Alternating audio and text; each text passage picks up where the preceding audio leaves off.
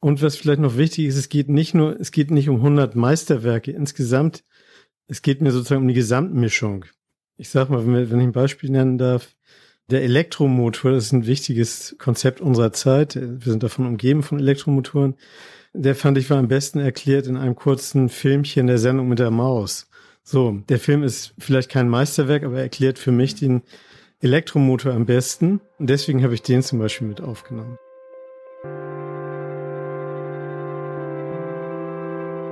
Die Geschichte hinter der Geschichte. Der wöchentliche Podcast für Freunde der Zeit.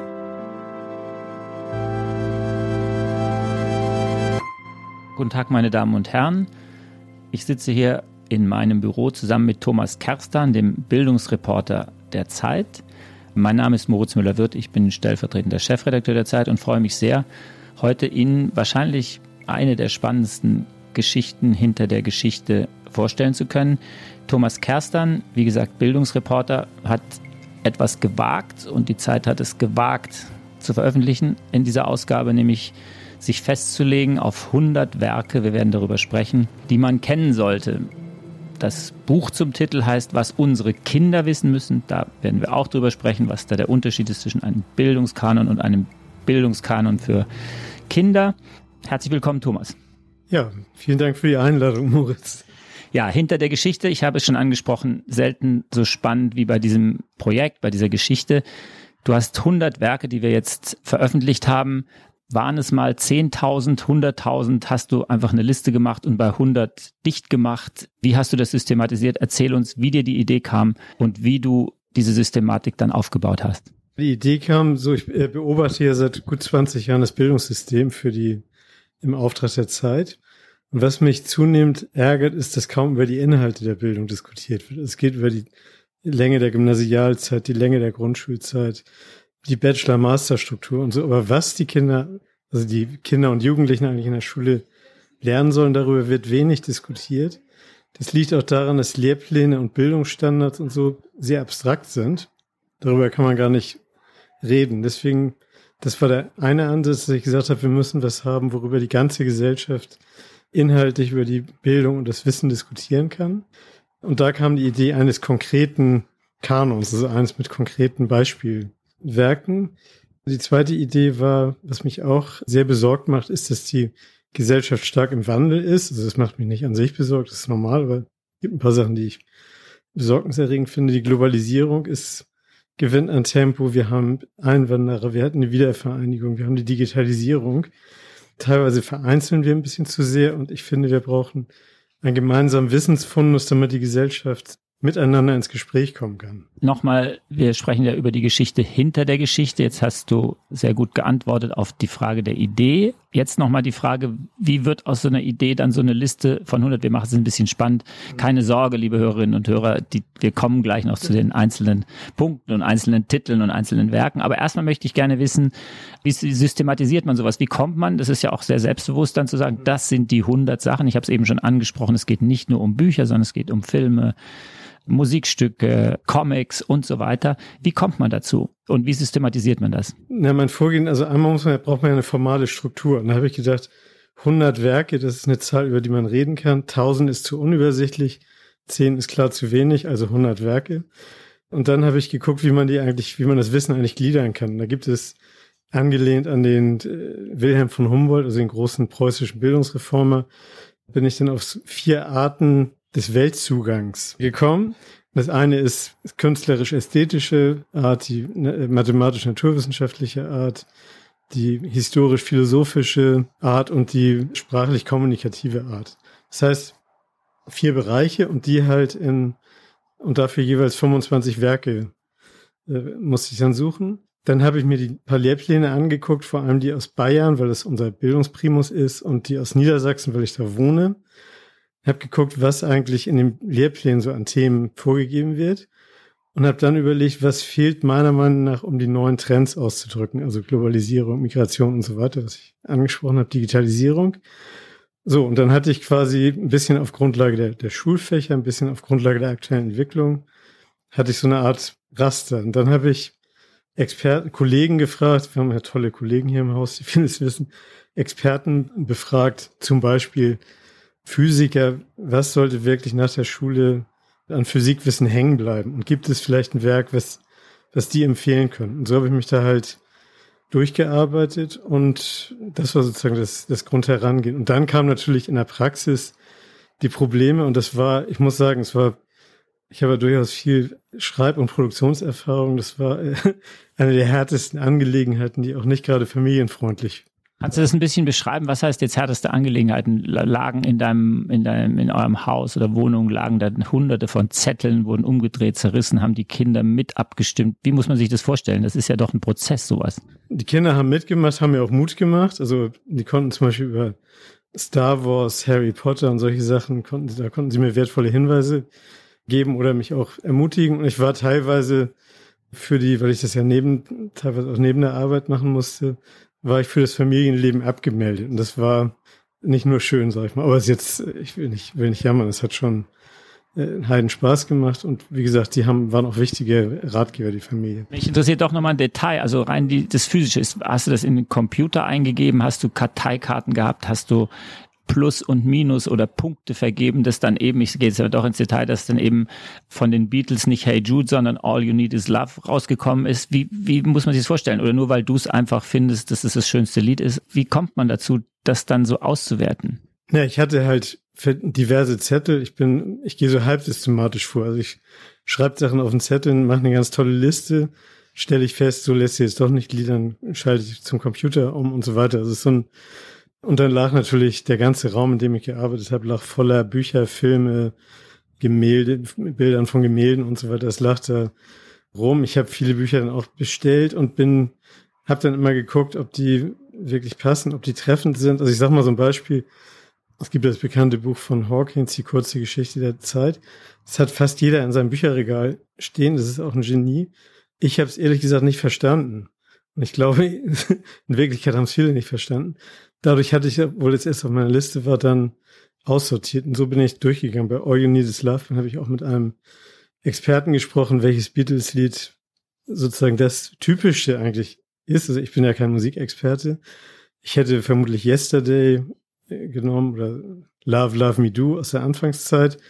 Und der meinte sozusagen, der ganze Beatles-Kosmos entfaltet sich in diesem All You Need Is Love. Und es war gleichzeitig der Summer of Love, also war ein wichtiger, ein wichtiges gesellschaftliches Ereignis und so weiter. Und so habe ich mich dann vorgearbeitet. Und ich sage mal ein Beispiel, was ich, wo es dann hart wurde, war, ich wollte Goethe und Schiller berücksichtigen, also unsere Dichterfürsten finde ich immer noch wichtig und hatte dann natürlich bei Goethe Faust I ausgewählt, hätte bei Schiller die Räuber genommen, also das Sturm- und Drang-Drama, was ich auch toll finde, und dachte, nee, ich muss ein anderes Genre nehmen, um die Mischung hinzukriegen und habe mich dann für, äh, die, für seine Glocke entschieden, also für ein Gedicht.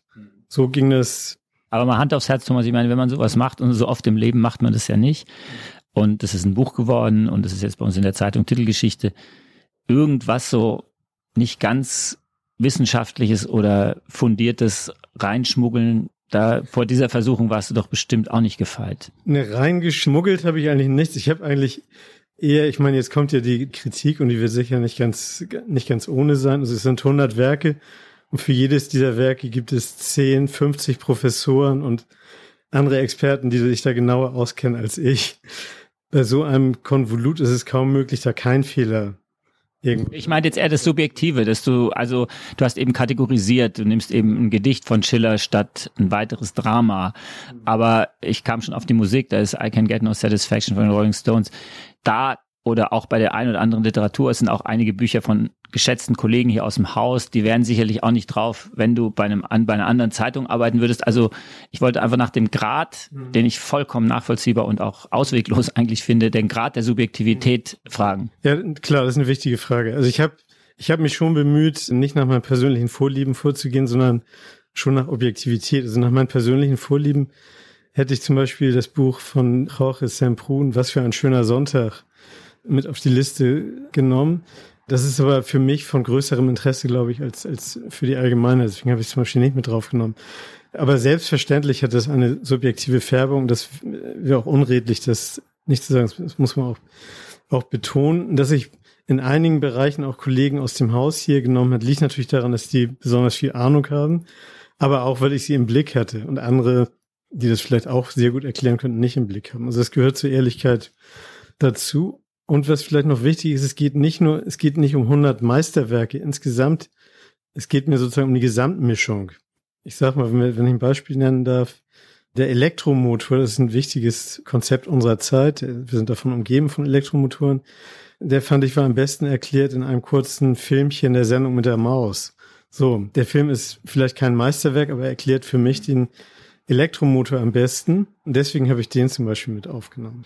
Hast du das alles gelesen, geschweige denn verstanden? Ja, wir wollen ja ehrlich sein. Also natürlich, ich habe mich bemüht, alles zu lesen und habe auch den größten Teil natürlich gelesen, verstanden. Darüber kann man sich dann schon streiten. Bei der Relativitätstheorie zum Beispiel versuche ich jedes Mal, wenn ich was lese, ver verstehe ich mehr, aber die in der Gesamtheit zu verstehen, ist äh, sicher schwierig.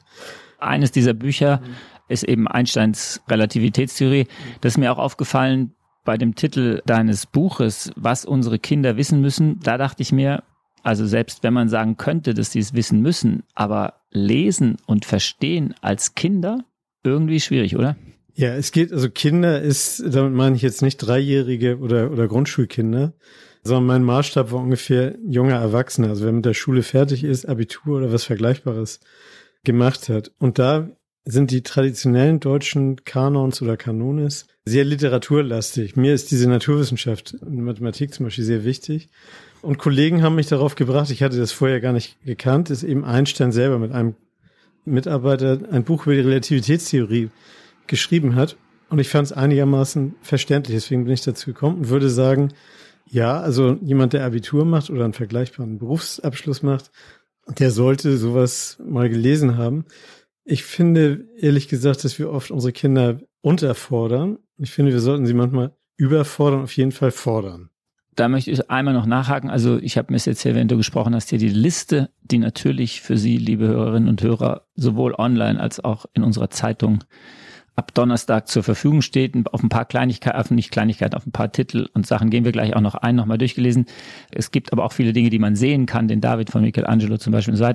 Ich bleibe aber dabei, Thomas. Es gibt auch Sachen, wo man sagen kann, ja, auch wenn man sie gelesen hat, als Kind oder auch als junger Erwachsener damit schon wirklich was anfangen zu können, ist wirklich ein hoher Anspruch. Erklär uns doch nochmal, was der Anspruch dieses Kanons ist. Also das gelesen haben müssen, kann es bei allem Respekt, glaube ich, nicht sein. Es geht natürlich, wenn man Faust als Beispiel nimmt, den liest man vielleicht einmal in der Schulzeit, kann ja auch in der Familie sein oder geht mal ins Theater und wenn man sich mit sowas befasst, hat man mehrfach im Leben sozusagen die Möglichkeit, sich mit dem Thema weiter zu beschäftigen. Man muss ja nicht immer alles sofort verstehen. Was ich finde, was mir wichtig ist, ist, ist sozusagen auf dem Zettel zu haben, was eigentlich unser Gesamtwissen so als Gesellschaft ausmacht, dass man darüber einen Überblick hat. Und ich sag mal so, wer den, wer Faust nicht kennt als Abiturient, der sollte sich zumindestens schämen. Das war nicht mein, mein Hauptansatz, jemanden zum, zum Schämen zu bringen, sondern mehr als Anregung. Ich habe ja auch viele Sachen erst durch diese Zusammenstellung in der Form kennengelernt und dachte, toll, das ist eigentlich ein guter Zugang und das ist wirklich wichtig. Niemand, das kannte ich zwar schon vorher, aber in der Form nicht dieses Bild von diesem fallenden Soldaten von Robert Kappa aus dem spanischen Bürgerkrieg, was so als erstes Beispiel der Reportagefotografie gilt. Es ist aber sehr umstritten, ob das wirklich so war oder ob das nachgestellt wurde und so weiter. Das gilt für, für modernere Bilder auch, also Bilder aus dem Vietnamkrieg oder die rote Fahne auf dem Reichstag, die gehisst wurde. Das wurde teilweise auch nachgestellt und so. Also man hat immer nicht nur die Kenntnis dieses Bildes, das ist mir wichtig, sondern auch die Diskussion darum. Also was, wie bewertet man solche Fotos? Wir kommen zum Ende. Ich wollte noch eine Frage stellen und vielleicht hast du sogar ein, zwei Beispiele für schlecht, aber wichtig. Also Sachen, wo du das Gefühl hast, das ist, also wir reden jetzt nicht über die Sendung mit der Maus, weil die ist ja eine Kultsendung und ob der einzelne Film da jetzt gut war über den Elektromotor ist eigentlich egal. Aber gibt es Werke in diesem Kanon, wo du sagst, in deiner Beurteilung, das ist einfach eigentlich schlecht geschrieben, schlecht komponiert, schlecht gemalt, ist aber trotzdem Teil des Bildungskanons? Oh, das fällt mir jetzt wirklich verdammt schwer. Man kann natürlich das ist nur so ein halber Scherz, ja, weil nee, natürlich. Schon, äh, schon, also ich nehme die Frage schon ernst. Ich, ich überlege nur, äh, Helmut Schmidt würde jetzt sagen, ich muss mal kurz drüber nachdenken. Da hätten wir jetzt eine drei Minuten Pause. Haben schon überzogen. So, genau. Also zum Beispiel Hänsel und Gretel, Brüder Grimm. Ich meine, da geht's nicht, ist nicht meine Sprache und die ist auch so eine verknarzte Sprache, ist aber trotzdem wahnsinnig interessant und lebt, lebt ja auch von dieser, von dieser merkwürdigen Form. Da würde ich nicht sagen schlecht geschrieben, aber es ist nicht mein, nicht mein Geschmack unbedingt. Trotzdem wichtig. Thomas, vielen Dank. Ich mache jetzt noch mal ein bisschen den Hörerinnen und Hörern den Mund wässrig, verrate nicht zu viel. Also wir haben hier einen Kanon, der sich sozusagen nicht nur mit Literatur betrifft, sondern auch, auf dem auch solche Sachen wie Like a Rolling Stone von Bob Dylan drauf sind. Die Nationalhymne ist drauf. Das Lied von der Glocke, wir sprachen darüber. Aber auch Krieg der Sterne, Harry Potter, Comics, ein Computerspiel, ich verrate nicht welches. Interessant und wie man ja hoffentlich auch an diesem Gespräch gemerkt hat, unbedingt diskussionswürdig. Also insofern äh, wärmstens empfohlen. Das war, meine Damen und Herren, der Podcast Hinter der Geschichte. Den Artikel von Thomas Kerstern und den Kanon als solches lesen Sie im Chancenressort der aktuellen Zeit und natürlich mit einer großen Online-Aktion auch auf www.zeit.de. Da kann man auch selbst Vorschläge für einen Kanon machen. Also auch da gibt's Möglichkeiten. Wenn Sie mehr Geschichten hinter den Geschichten hören wollen, abonnieren Sie uns bei iTunes, Spotify und überall, wo Sie Podcasts sonst so finden. Alle Informationen, Sie merken, Sie befinden sich mitten im Werbeblock, finden Sie unter www.freunde.zeit.de. Empfehlen Sie uns weiter, steht hier noch zum Vorlesen. Geben Sie uns fünf Sterne bei iTunes, wenn Sie es cool fanden, sonst vielleicht auch nur vier. Wir freuen uns, wenn Sie nächste Woche wieder zuhören. Und der dritte Werbeblock kommt jetzt auch noch, der ist nämlich nicht mehr so lange gültig. Am 22. September in Hamburg auf Kampnagel. Der zweite Tag der Zeit für Abonnenten, Leserinnen und Leser. Eintritt 18 Euro, das größte und große Treffen zwischen Lesern und Journalisten. Wir sind da alle auf der Bühne, hinter der Bühne, geben Rede und Antwort, diskutieren vielleicht auch über diesen Kanon. Wir haben elf große Programmpunkte. Kommen Sie mit Begleitung mit Ihren Kindern. Auch das finden Sie auf der Homepage www.freunde.zeit.de. Herzlichen Dank, Thomas, und viel Spaß Ihnen allen beim Lesen.